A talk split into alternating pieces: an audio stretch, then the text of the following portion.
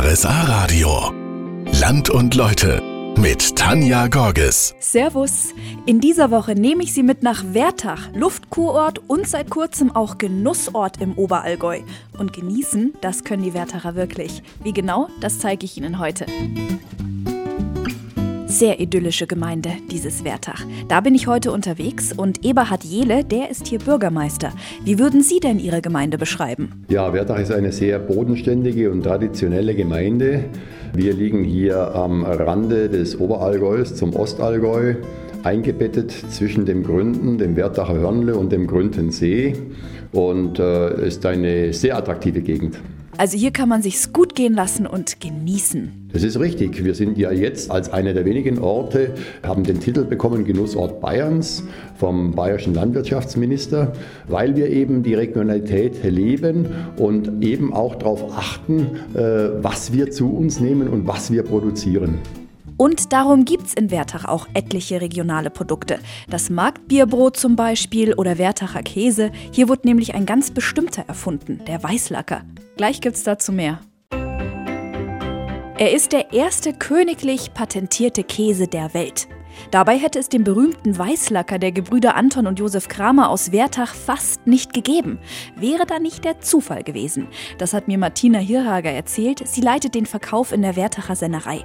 Die Brüder wollten nämlich eigentlich einen Limburger herstellen. Und dann, Frau Hirhager? Jetzt ist den Herren ihr Produkt immer verdorben und das hat sie geärgert. Und dann haben sie angefangen zu experimentieren, haben den Fett- und den Salzgehalt dieses Käses erhöht, haben ihn in ein Salzkistchen gelegt, in ein Holzkistchen mit Salzlake und haben ihn unter die Bank geschoben und haben ihn vergessen. Aber irgendwann ist Ihnen der Käse wieder eingefallen, oder wie? Nach einem Jahr sind sie auf dieses Kistchen gestoßen und haben sich gedacht, ach du liebe Zeit, jetzt müssen wir mal gucken, was da draus geworden ist. Und haben das Kistchen vorgeholt und haben das Produkt darin probiert und das war die Geburtsstunde des Duftwunders aus dem Allgäu. Ein bisschen Glück braucht's halt doch manchmal.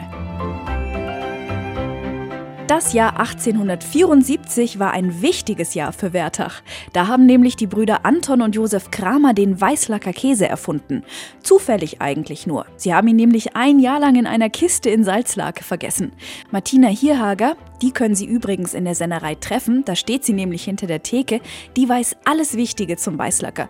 Zum Beispiel, was, wenn ich mit dem Käse Zug fahren will. Also wenn Sie einen Weißlacker äh, mit ins Zugabteil nehmen, der nicht eingeschweißt ist, dann äh, haben Sie gute Chancen, dass Sie ein, einen Platz kriegen und das Zugabteil sich leert. Und deshalb auch das Duftwunder oder die Bayerns geheime Waffe. Also keine schlechte Idee, wenn man seine Ruhe haben will. Übrigens, der Weißlacker wird auch heute noch komplett in Handarbeit hergestellt. Das Allgäu ist ja ein sagenumwobenes Fleckchen. Und auch in Wertach gibt's einige Sagen. Die bekannteste ist die Schimmelreitersage. Die ist darum sogar außen am Rathaus abgebildet. Und worum geht's in der Sage? Das kann mir Dieter Kraus von der Tourismusinfo sagen. Und zwar hatten im 15. Jahrhundert die Wertacher und die Jungholzer äh, einen Streit, wem das Gebiet der äh, Alpe Sorg gehören sollte. Und die haben sich damals äh, darauf geeinigt, diesen gottesfürchtigen und geschätzten Dr. Ulrich Bach, der war äh, Dekan des Landkapitel Kemptens, er sollte die Streitigkeiten schlichten. Und konnte er den Streit dann lösen? Die Sage erzählt weiter, ein Bauer in Wertach, der sehr viel zu verlieren hatte, der soll dem Dr. Ulrich Bach gedroht haben, er würde ihn töten, wenn er nicht äh, für die Wertacher entscheidet. Der Dr. Ulrich Bach hat sich eine List überlegt. Er hat aus seinem Garten in Wertach etwas Erde in seine Stiefel gestreut und unter seinen Zylinderhut hat er von seinem Brunnen den Trinkschöpfer gesteckt, schritt dann die Grenze ähm, ab an der Alpe Sorg und hat dann den berühmten Spruch gemacht, so war ein Schöpfer über mir, stehe ich auf Wertachs Boden hier. Und seither gehörte diese Alpe Sorg nach Wertach. Und zur Strafe für diese List musste er nach seinem Tode auf einem weißen Schimmel, Schimmel über die Alpen springen und herumgeistern. Und noch heute gibt es Wanderer, die erzählen, dass sie dem Schimmelreiter begegnet sind. Wenn Sie von Wertach die Straße Richtung Nesselwang entlangfahren, dann kommt links kurz nach dem Ortsschild die St. Sebastian-Kapelle.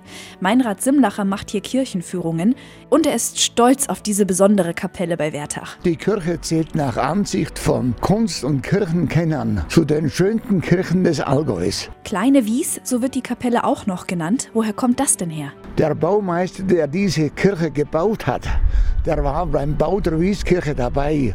Und darum ist es so entstanden. Was ist das denn für eine Atmosphäre, wenn man so in die Kirche kommt? Da eine sehr gute. Wenn man reinkommt, wirkt sie irgendwie positiv aufs Gemüt. Ja, sie, äh, wie gesagt, der großartige Chorraum und die, überhaupt die ganze Atmosphäre, das Innere, wirkt sehr gut auf die Besucher der Kirche. Und warum wurde sie gebaut? Es stand schon vorher eine kleinere Kapelle hier, vielleicht halb so groß wie die, man weiß es nicht genau. Und die Kirche wurde gebaut aus einer Gesinnung der Dankbarkeit heraus. Während der Pestzeit hatte man zu dieser Vorgängerkirche von dieser täglich Prozessionen und Bittgänge gemacht, damit die Pest aufhört. Die Pest ist dann das letzte Mal aufgetreten 1600 und in den 30er Jahren und dann war Ruhe. Der heilige Sebastian hat also die Wertacher von der Pest erlöst und drum haben sie ihm aus Dankbarkeit eine Kapelle gebaut. Am anderen Ende von Wertach, da wo es nach Kranzeck rausgeht, dahin bin ich jetzt unterwegs. Von weitem sehe ich da auch schon eine sehr auffällige Baumskulptur. Das Zeichen, dass ich jetzt beim Brunnenmacher angekommen bin. Den Familienbetrieb von Manfred Gerber gibt es seit 40 Jahren. Der Vater hat mit dem angefangen und da haben wir halt mitgeholfen, die Frau und ich. Und seit 35 Jahren machen wir das eigentlich selber, die Frau und ich. Früher haben wir es nebenbei gemacht, neben der Arbeit. Und seit 25 Jahren machen wir es eigentlich hauptberuflich. Manfred Gerber war nämlich zuerst eigentlich Automechaniker und dann ging es los mit den großen und kleinen Brunnen aus Fichtenholz und die werden auch immer noch komplett in Handarbeit hergestellt. Es ist eine schöne Arbeit, wenn man Wald aus kann, die Bäume umsägen und nachher herrichten. Wir kommen im Umkreis von 30 Kilometer kommen wir überall rum. Suchen wir halt Bäume, die allein stehen oder wo am Rand sind.